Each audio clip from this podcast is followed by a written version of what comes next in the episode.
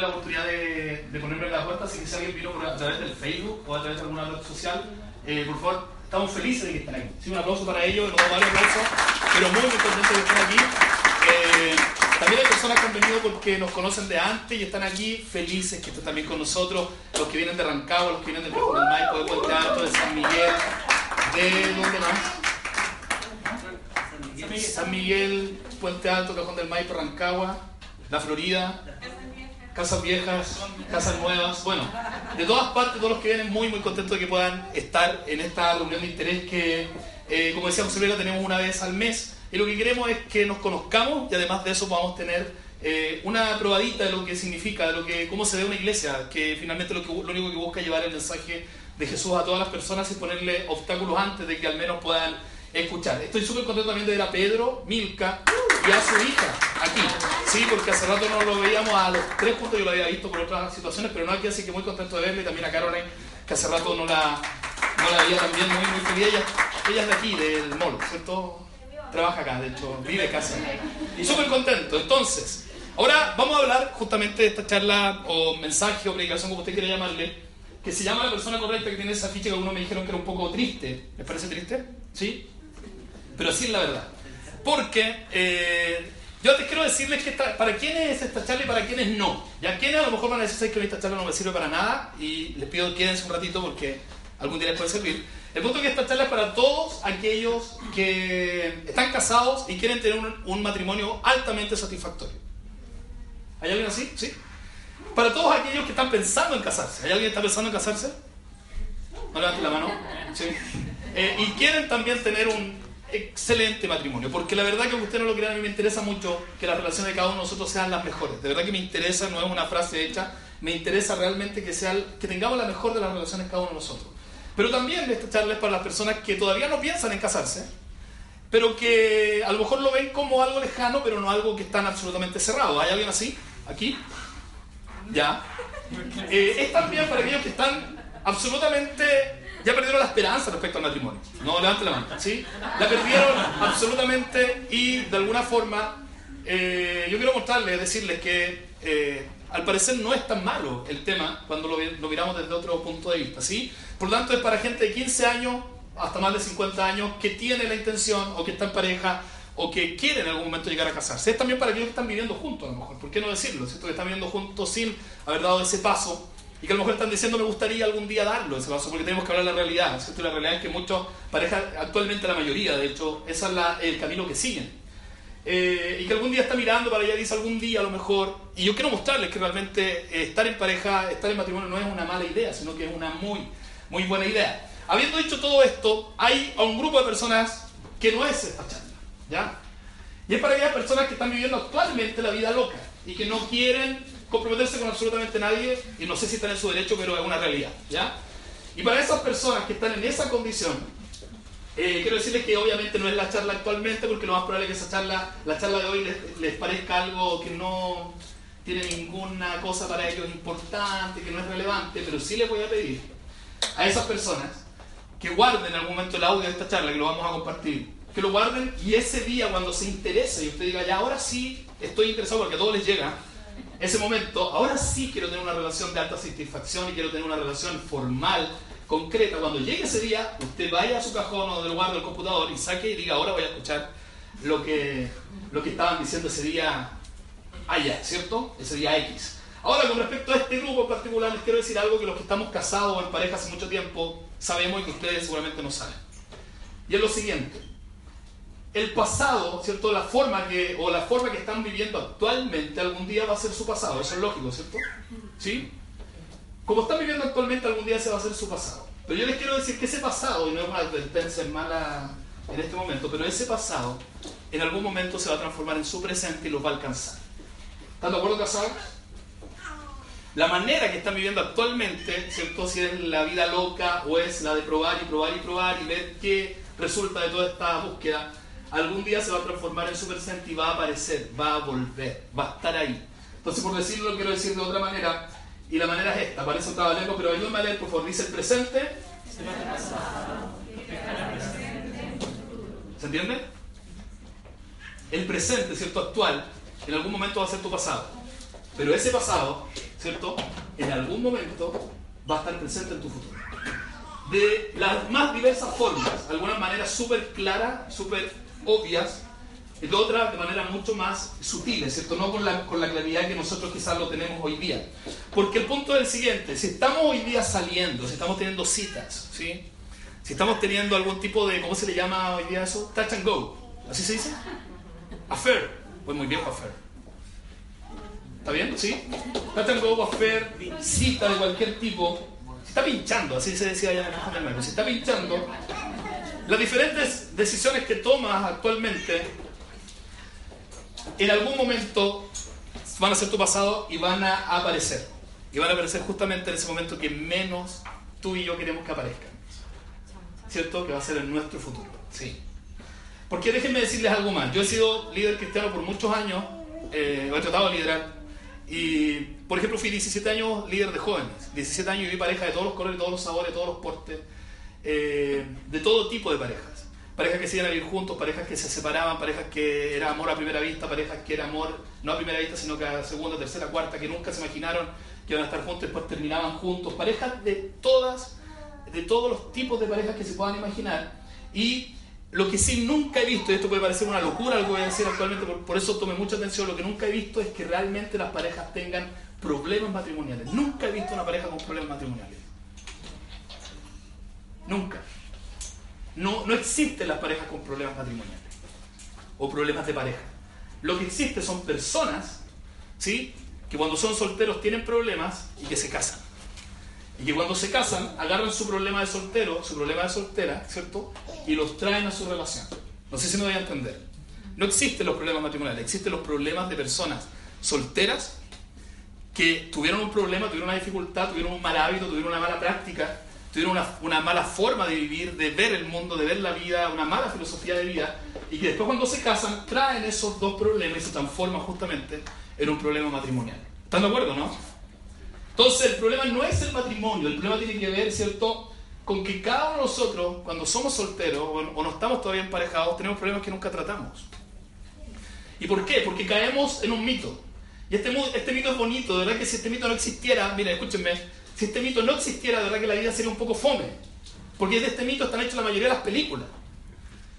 De este mito están hechas las canciones, del mito que les voy a... Y llegaste tú, uh, ¿cómo era? Cuando tú llegaste, desde que llegaste, vida, mi vida, ¿cómo es? Se transformó y todo era bonito y todo era lindo. Y ese mito es el mito siguiente. A este mito se le llama el mito de la persona correcta.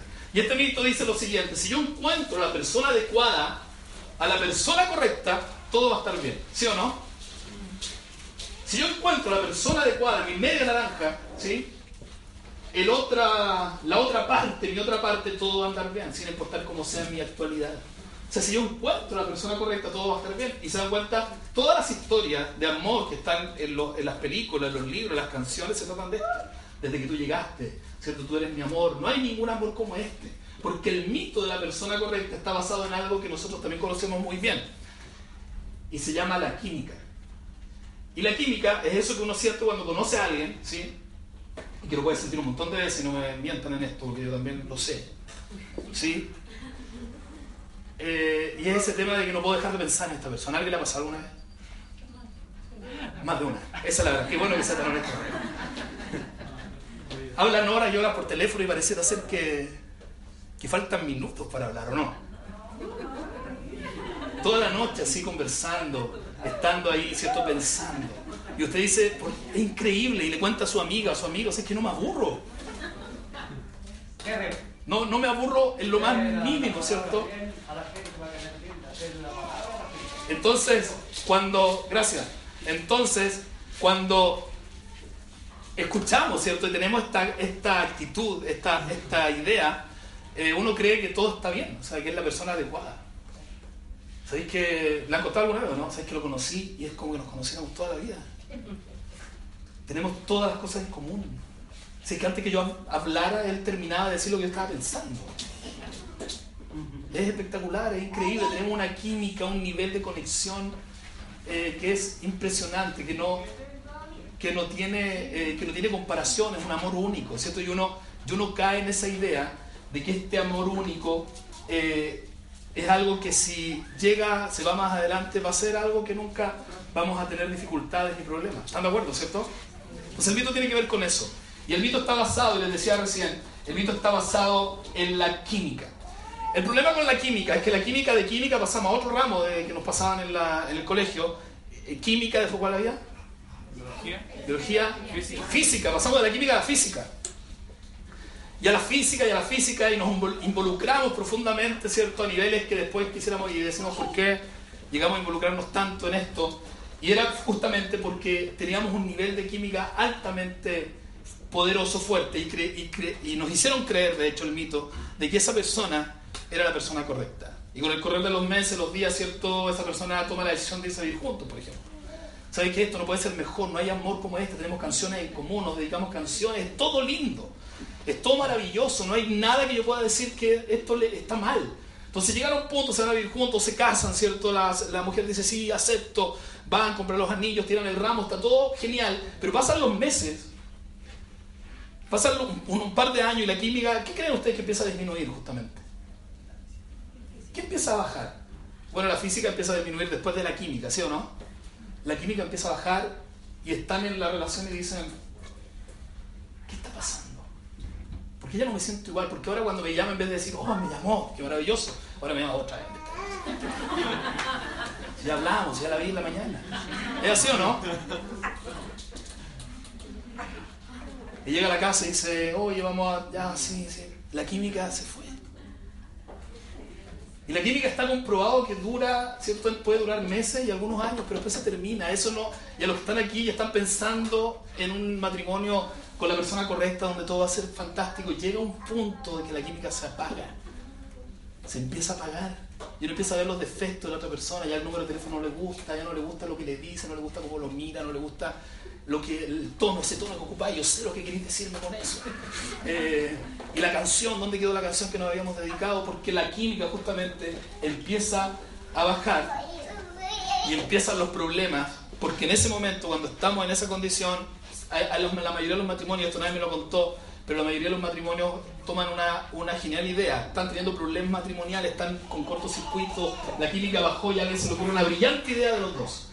Vamos a tener una guagua, ¿sí o no? Vamos a tener un bebé, el bebé va a solucionar este tema. Ahora que estamos tan distanciados, vamos a tener una guaguita y esa guaguita va a mejorar absolutamente todo y una brillante idea, porque una, una relación problemática, traen a otra persona más a la mala relación y ahora son tres personas que están en medio de una relación súper difícil, súper compleja, y eso no soluciona nada. De hecho, las estadísticas dicen que la mayoría de los adulterios se cometen, ¿cierto? Justamente el hombre los comete en los momentos que sus mujeres están embarazadas. Porque obviamente como el hombre es más bruto en algunas cosas, ¿cierto? La mayoría, de hecho, empieza a mirar para otra parte y cree que fue el problema es la persona. O sea, no era la persona correcta. Ahora me doy cuenta, no era, porque va al gimnasio o va a algún lugar y ve a alguien y dice, ahora entiendo todo. No era ella la persona correcta. Esta es la persona correcta. ¿O no? O la mujer también empieza y va a otro lado y conoce a alguien y dice, el problema era él. Porque este sí que es la persona correcta. Mira cómo me habla, cómo me trata. De hecho, las estadísticas dicen que la mayoría de los divorcios se provocan por eso, pero hay mayor, hay mayor posibilidad de divorciarse en un segundo matrimonio que en un primer matrimonio. O sea, segundos matrimonios se divorcian más que primeros matrimonios. Y de hecho, hay una estadística que tercero matrimonio, esto puede ser súper risorio, pero tercero matrimonio tiene un nivel alto de terminar súper mal. Porque el problema no es la persona correcta. Porque la verdad sea dicha, tenemos posibilidad nosotros de tener química con miles y millones de personas. ¿Sabían eso? Los seres humanos tenemos esa posibilidad. El problema es que no tenemos la misma capacidad para relacionarnos eh, profundamente con la misma cantidad de personas. No tenemos esa capacidad. Tenemos la capacidad sumamente limitada de tener relaciones sanas. Por lo tanto, tenemos que tener mucho ojo con eso. Pero tenemos una posibilidad súper grande de tener química. Entonces, la química no dice absolutamente nada. Y por eso llegamos a este tema y a lo que yo les quiero plantear, que es lo siguiente. La atención siempre va a estar en esto. Entre encontrar a la persona correcta versus convertirse en la persona correcta. Y esto para el que es soltero, ¿cierto? Se entiende de esa manera. O sea, no es que usted tenga que andar buscando a la persona correcta. Es que usted invierta en su vida en convertirse en quien la persona correcta, ¿cierto? Anda buscando, que lo voy a decir en un rato. ¿Y esto cómo se ve en el matrimonio? No se trata de que la otra persona se transforme en la persona correcta para ti o para mí. Porque uno tiende en el matrimonio a hacer lo siguiente, a querer que la otra persona cambie. ¿Cuándo va a cambiar esta mujer? ¿Cuándo va a cambiar este hombre? ¿Cuándo va a ser el día que va a aprender? Y nos enfocamos tanto en que la otra persona cambie, le decimos tantas cosas para que la otra persona cambie, tratamos tanto que la otra persona cambie, que perdemos el foco real de las cosas, que es convertirnos nosotros en la persona adecuada. Yo les aseguro, se lo doy firmado, porque además de tener esta experiencia de tantos años liderando ciertos jóvenes o tratando de acompañar a jóvenes en situaciones, también está mi propia, experiencia y cada vez que yo me he, he buscado que la otra persona cambie, desaprovechando la oportunidad que tengo yo para cambiar y mejorar, las cosas han andado mal. Porque a nadie le gusta que lo traten de cambiar. ¿A alguien le gusta aquí? ¿Cuándo voy a cambiar? ¿Cuándo voy a dejar de reírte así? ¿Cuándo voy a empezar a vestir de otra manera? ¿Cuándo voy a transformar como un hombre de verdad? ¿Cuándo? ¿Cuándo? ¿Cuándo? ¿Cuándo? ¿Eso qué genera en la relación? Conflicto gigante. Pero cuando me enfoco en yo ser la persona adecuada, de verdad que las cosas empiezan a cambiar. Hay una historia que quiero contarles que por ahí escuché de una mujer que venía de un trasfondo cristiano, ¿cierto? de una familia cristiana conservadora, eh, donde le habían enseñado valores y un montón de cosas. Y ella en un momento se cambia de ciudad porque se cambió de universidad, entonces tenía que ir a otra ciudad. Y ella en un momento dijo, quiero alejarme de esta línea que me han venido enseñando, por lo tanto empezó a vivir eh, la vida loca y empezó a vivir de la manera que ella quería. Empezó a conocer y a probar todo lo que pudiera. ¿sí? Eh, conocer muchas personas, relacionarse con mucha gente, porque sabía que en algún momento, según este mito, en algún momento entre todo este buffet de relaciones con personas, ¿cierto? Iba a encontrar lo que le gustara realmente y dijera, esta es la persona. Y estando en una situación así, que está en una reunión, en, un, en, un, en una conversación con gente, con hombres y mujeres de su misma edad, y de repente ella conoce, va a entrar a un hombre a, esa a ese asunto. Lo va a entrar y ella cuenta que ella en el momento que lo vio entrar, dijo, este es le, le un no. Y esta es la persona adecuada. Físicamente le parecía muy atractivo, le parecía la persona más adecuada. Y cuando lo escuchó hablar, se dio cuenta y dijo, este es. Porque hablaba de cosas, tenía valores, principios, todo lo que ya antes había sido y ahora había dejado de ser, él lo tenía. Tenía un buen trabajo, era responsable, olía bien, datos. Eh, se preocupaba de su físico, ¿cierto? Comía sano. De verdad que ella dice, ella cuenta que ella quedó pero impresionada, impresionada, dejaba de pensar en este tipo. Era, era quien ella quería y ella se fue a su casa. ¿Y qué creen que hizo esta mujer cuando llegó y vio a su mamá? Dijo, mamá, lo encontré. ¿A quién encontraste? Encontré a la persona correcta. No sé si dijo eso, pero yo estoy, inventando eso. Lo encontré. Sí, ¿a quién? Encontré un tipo que tiene, mira esto, esto, es impresionante, es una bendición, le dijo.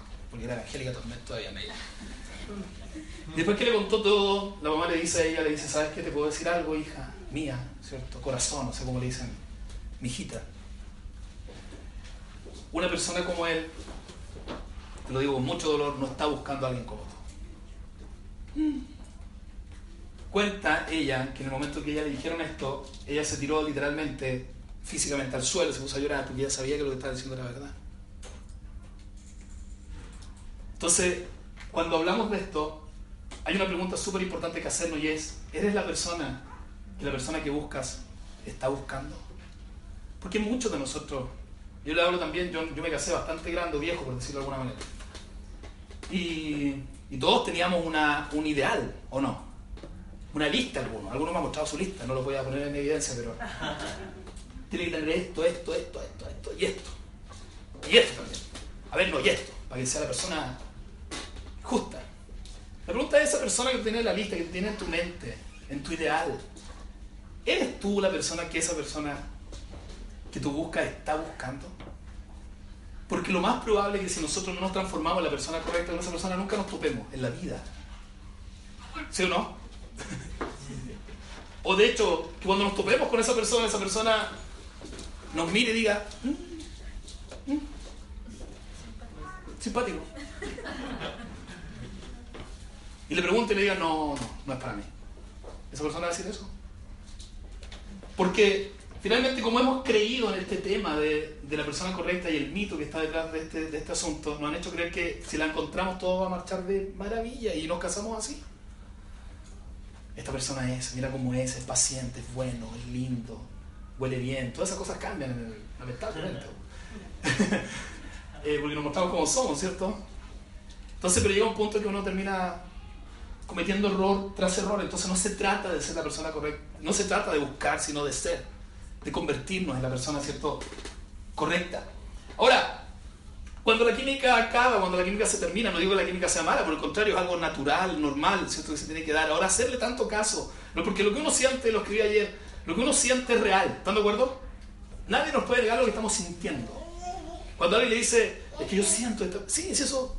Todos tenemos derecho a sentir lo que queramos, lo que estamos sintiendo es real. El problema es si es confiable lo que sentimos. Y los que tenemos experiencia en este tema, sabemos, ¿cierto? Los que estamos casados, estamos en una relación, sabemos que la química se termina irremediablemente y terriblemente. La química se va a terminar y aunque uno trate de soplar así como sopla una, un fueguito, ¿cierto? Cuesta que hay que ser súper intencional para que eso se mantenga en una relación, para que se mantenga. Entonces lo único que nos queda cuando la química se acaba realmente es poder aprender eh, cómo ser esa persona adecuada. Y ahí hay una pregunta que podemos hacernos, y en la Biblia habla acerca de encontrar a la persona correcta. Muy poco, de verdad. Es un desafío, si alguien quiere, busque. Así como le diga, mira, si tú, esta, yo te digo que busque a esta y a esta persona, no habla de eso. Sí habla y mucho acerca de ser la persona correcta. Eso habla mucho, mucho, mucho, mucho. Por lo tanto, de alguna manera lo que quiere decir, ¿no es cierto?, la sabiduría de la Biblia, de un libro que tiene más de 2000 años, ¿cierto?, que tiene mucha sabiduría que enseñarnos, es que finalmente el éxito, la felicidad, está en el hecho de eso, de transformarnos nosotros en la persona que Dios quiere que nosotros seamos, en la persona que nosotros queremos ser, que realmente nos dé satisfacción, nos dé nos haga vivir una vida plena y nos haga vivir tranquilo y saber que nos podemos enfrentar a cualquier situación de la manera más adecuada. Y para eso vamos a ir a un capítulo que se llama el capítulo del amor. Y quiero preguntar, ¿alguien sabe qué capítulo es el capítulo del amor de la Biblia, los que son de contexto de iglesia? Ese, sí, ese, ese era, pero no es el que voy a decir ahora. Usted tiene toda la razón. Me equivoqué. Corintios 13, porque el otro sería el libro de Cantar de los Cantares, ¿cierto? El capítulo del amor es 1 Corintios capítulo 13. El un hombre llamado Pablo que según lo que cuenta la mala lengua, él estuvo casado y después hay un montón de especulaciones con respecto a por qué después no estaba casado. Algunos plantean que justamente por seguir a Jesús él tuvo por ahí un, un porque él era judío, de una familia judía, ¿cierto? Muy, muy, muy ortodoxa. Y él escribe un capítulo que acerca del amor y yo les voy a invitar que cada vez que yo ponga aquí, ustedes piensen en su nombre. Por ejemplo, Oscar, cuando yo ponga ahí, él va a decir, Oscar es tanto, ¿ya? Porque la persona correcta es aquella, ¿cierto?, que puede vivir una vida realmente de alto impacto y una persona que vive una vida plena. Entonces yo plantearía lo siguiente. Lo primero que Pablo dice es 1 Corintios 13, 4, él dice, el amor es paciente. Entonces usted va a decir, Valentina es paciente, Oscar es... ¿Es paciente usted? Porque si usted es paciente, está transformándose en la persona correcta. ¿Qué es la paciencia? La paciencia, cuando nosotros hablamos del amor, la paciencia, si alguien, por ejemplo, nosotros nos obliga o nos está presionando para que tomemos alguna decisión, esa persona no nos está amando. Porque el amor es paciente. El amor no obliga. El amor no fuerza las situaciones, pues si es paciente. Porque siempre donde hay, hay, donde se fuerzan las cosas, donde se obligan las cosas, donde se presionan las cosas, lo que hay detrás no es amor. ¿Sí? es el buscar la satisfacción personal y con esto no me hago el leso de esta situación, porque todos en algún momento, yo de hecho, y lo digo con vergüenza, he sido el paciente. He querido forzar cambios, he querido forzar situaciones, porque quiero amoldar a la otra persona, ¿cierto?, a mi idea. Y no hay cosa más machista que esa, en los hombres lo digo. Porque finalmente lo que buscamos, y Pablo dice, mira, tú quieres ser la persona correcta, sé paciente, no obligues, no presiones. No fuerces una situación porque donde hay obligación, donde hay alguien que te está forzando, ¿cierto? Lo que hay ahí justamente es, es eso. No hay amor. Pablo sigue y dice, el amor es bondadoso. ¿Qué significa esto? Lo podemos entender de la siguiente manera porque bondadoso es bueno, dirá alguien, ¿cierto? bueno es muy grande. Y yo podría decir, el amor es considerado. O sea, considera al otro. Y eso en la relación de pareja, en el matrimonio cuesta mucho, sino porque uno llega a la casa y uno quiere que todos estén pendientes de uno, especialmente los hombres. Sírveme, sírveme un café, fue todo el día trabajando. Ayúdame con esto. El amor, dice la Biblia, es considerado. O sea, toma consideración de lo que la otra persona siente y desea. Le interesa tanto como lo que, lo que siente y desea él o ella. Se pregunta en la relación, ¿qué siente la otra persona? ¿Qué desea la otra persona? ¿Sí? Por lo tanto, otra forma de pensarlo es amable. Siempre está pendiente de lo que otra persona necesita. Imagínense una relación donde hay paciencia, estos dos no, o sea, no nos pongamos tan exquisitos, donde hay paciencia, donde no se obligan el uno al otro a nada, ¿cómo sería? Donde se esperan, donde van ahí con calma ante las situaciones. Ya, esa es una cosa, que tuviera ese ingrediente en su relación la mía. Y después tuviéramos una relación donde hay bondad, donde hay consideración. ¿Qué estará pensando ella? ¿Qué estará sintiendo él? ¿Cómo sería? Alguien puede decir la Biblia no tiene ni una verdad, es una mentira. Ahora esto es verdad. ¿O no? Pablo dice, otra cosa dice, el amor no tiene, todavía en 1 Corintios 13, 4 dice, no tiene envidia. ¿Existe la envidia en la relación de pareja? Sí. ¿Le cuesta a usted, me cuesta a mí eh, alabar a la otra persona cuando tiene algún logro, por pequeño que sea? A veces me cuesta. Porque uno busca la perfección. ¿Sí o no? Alguien le puede decir, no es el caso, pero no lo voy a decir. Porque puede... alguien puede decir, por ejemplo, alguien está mejorando, ¿cierto? ¿Sabéis qué, amor? Estoy tratando de dejar el azúcar. Y uno se pone ahí, allá, qué bueno. Y cuando le va a echar azúcar, yo ahí está, pues echando el azúcar otra vez. Pero estoy echando un poquito menos, pues no. Le cuesta, nos cuesta eh, darle algún tipo de valor, ¿cierto? A lo que el otro está haciendo puede haber envidia y la verdad es que la envidia destruye matrimonios. No sé si hay algo que la destruya más que eso de no ser capaces de ver, y yo se lo digo, yo soy súper perfeccionista. El perfeccionismo, cuando conversé con alguien, tiene que ver con la inseguridad. Por lo tanto, soy súper inseguro. Y alguien me dijo, cuando yo transmito ese perfeccionismo al otro, para otro es súper difícil llevarlo, solucionarlo, tratar de hacer las cosas según el parámetro que tú te planteaste, pero que tú te planteaste que nadie te obligó a plantearte. Entonces, la envidia tiene que ver justamente con eso, porque él inseguro, ella insegura, ninguno deja que el otro gane nunca. Entonces las discusiones nunca terminan cuando, cuando siento que ahora embarrada, ahí termina, porque el otro no deja que la otra persona ya, voy a dejar que todo tenga la última palabra. Yo sé que me entienden porque todo ha costado situación así. El otro dice algo, el otro, sí, pero bueno, tiramos la última esta para quedar como. Y lo dejamos un ratito y el otro tira algo. O no. Sí, pero se lo tiramos por otro lado. Porque nos cuesta dejar, y es terrible porque muchos estamos cargando con eso, en lugar de poder hacerlo, el antídoto exaltar simplemente los logros de los demás. La Biblia también dice, el amor no se jacta, ¿cierto? No es orgulloso, y alguien dirá, bueno, pero si yo voy a buscar a una persona así, que aburrido una persona así, po. Un soltero dirá, una persona así que es paciente, no es orgulloso, no es jactancioso, es amable. Que fume, ¿o no? No quiero un tipo así, ahora estará pensando alguien ahí. Yo quiero un gallo jactancioso, envidioso. Sea roto. Que no sea amable porque no han vendido, ¿cierto? Que todas estas cosas. Por ejemplo, imagínense un, reality show de matrimonio donde todos fueran así. Oye, vendamos la traemos al reality show, oh, llamado caballero. Siempre está pensando como piensa la otra persona, mire, la señora no, no se enoja, no pelea, no se engañan, están súper claros. Oh, esto no vende. Y el matrimonio, la verdad que el matrimonio tiene mucho de cosas súper eh, rutinarias. Y la rutina dice a todo, no, no quiero rutina. Súper rutinaria, pero cuando nosotros somos capaces de darle a eso un toque de amor, de aceptación del otro, termina haciendo cosas súper bonitas. Son felices.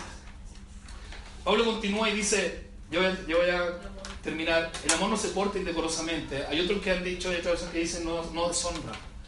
O sea, no hace nada que el otro se vaya a arrepentir. Y eso es duro, ¿sí o no? Cuando uno es joven, es soltero, es adolescente, uno fuerza situaciones y el otro termina arrepintiéndose de esa situación.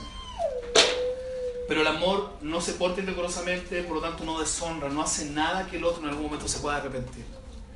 Que en el otro en algún momento pueda decir, ¿sabes qué? Me, estoy arrepentido de lo que hicimos, estoy arrepentido de lo que dijimos, estoy arrepentido de lo que no lo hace. Porque no se porta indecorosamente, no deshonra. La persona correcta, la persona que está trabajando en convertirse en la persona correcta, vive de esa manera. Y por último, el amor no busca lo suyo. Y alguien dirá, un joven aquí dirá, pero ¿cómo si yo, tengo yo me quiero relacionar con alguien para buscar lo que es mío, lo que a mí me pertenece? Lo que yo tengo que tomar, que es la experiencia, ¿cierto? Ganar. El amor no busca lo suyo, no se irrita, no toma en cuenta el mal recibido. O sea, no actúa de la manera que pareciera ser que la cultura nos dice que debiéramos nosotros actuar. Y hay, una forma, hay algo súper interesante en la manera que Pablo cierra esto, y con eso concluyo yo también.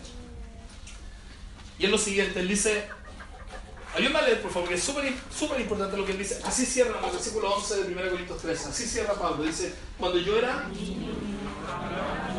Escúcheme, eso es lógico, ¿cierto? Cuando uno es niño, habla como niño, o sea, si es niño, no se puede pedir otra cosa. Después dice, además de hablar como niño, cuando soy niño, ¿qué hago? Pienso como niño. Si soy niño. Y por último, razono como niño. Así son los niños, ¿cierto? Joel está ahí, aquí está Caleb. O soy Caleb. De verdad. Eh, Joel y Caleb. Y por lo tanto los niños son así. Pablo dice, terminado este capítulo tan serio, dice, pero cuando llegué a ser, ¿cómo dice? Mire, piensen en esto, cuando llegué a ser hombre, o sea, cuando maduré, ¿o no? Cuando llegué a madurar, cuando maduré, dejé las cosas de niño. O sea, dejé, dejé de hablar como niño, dejé de pensar como niño y dejé de razonar como niño. El mito de la persona correcta nos dice a nosotros que cualquier ser humano, como sea y con el pasado que tenga, si en algún momento encuentra el príncipe azul, todo va a estar bien. Eso dice, ¿no? Y al final termina la canción y la historia como vivieron felices para siempre. Siendo la persona que sean, van a vivir para siempre. Esas son las historias de niños. Y está bien que los niños piensen así. ¿Sí? Al final, si tú encuentras a la persona correcta, van a estar felices para siempre. Van a tener hijos, van a ser todo lindo, todo hermoso, van a estar en un prado así, ¿cierto? Bajo un árbol, un prado verde, y ella va a estar con el pelo así como se acaba de echar será el va, igual somos será. Eh, y él va a estar así, ¿cierto? Siempre esbelto. Porque cuando uno es niño, así ve la, ve la relación. Uno piensa como niño, habla como niño y razona como niño, pero cuando madura alguien, ¿cierto? Deja de pensar así. Y empieza a pensar, en lugar de encontrar a la persona que sueño, que anhelo, que me dijeron que iba a encontrar, me empiezo a preocupar de ser yo la persona adecuada y yo les garantizo algo. Alguien que invierte su vida en ser la persona que debe ser, va a tener éxito. Va a tener éxito. Hay muchos, ¿cierto? Con fracasos incluidos de los que estamos aquí. Podemos decir que si en algún momento hubieron errores, ¿cierto? Tiene que ver con, porque en la gran medida, la gran mayoría de los casos fue eso. Fue que pusimos quizás atención o otros pusieron por nosotros. Hoy día ya no se da, gracias a Dios, que, ¿cierto? que otros elijan por, por, por la persona. Y otros le dijeron y pusieron los ojos donde no debían, ¿cierto? Pusieron interés en lo que no se debía poner interés. Pero si cada uno de nosotros trabajamos en ser quién debemos ser, tenemos garantizado el éxito en una de las cosas que yo diría que es de las más importantes de la vida que tiene que ver con las relaciones con los demás. ¿Sí? ¿Les parece si oramos? ¿Hay alguien que mientras yo conversaba le ha hecho sentido lo que hemos hablado? ¿Alguien? ¿Sí? Entonces vamos a orar por eso, vamos a pedirle a Dios que nos ayude a, a ser quien debemos ser y dejarle lo demás a Él. Obviamente no está mal buscar, eh, pedir, mirar, observar, eh, todos los verbos que queramos darle a eso, siempre y cuando la prioridad sea nosotros transformarnos quien debemos ser. ¿Sí? ¿Le gustaría que? Señor, gracias te doy por este tiempo aquí. Eh, Usted conoce nuestra realidad, Señor, la de cada uno. Y, puede ser que alguno de nosotros, Señor, no estemos todavía pensando en tener una. Alguno esté pensando en no tener una relación sana aún, una relación estable. Quizás lo ve lejano, algo por ahí, un matrimonio, alguna pareja aquí que está eh, quizás con una relación un poco rota, con problemas, Señor, porque está intentando con mucha fuerza cambiar a, a, su pareja, Señor, cambiar a su esposo, a su esposa.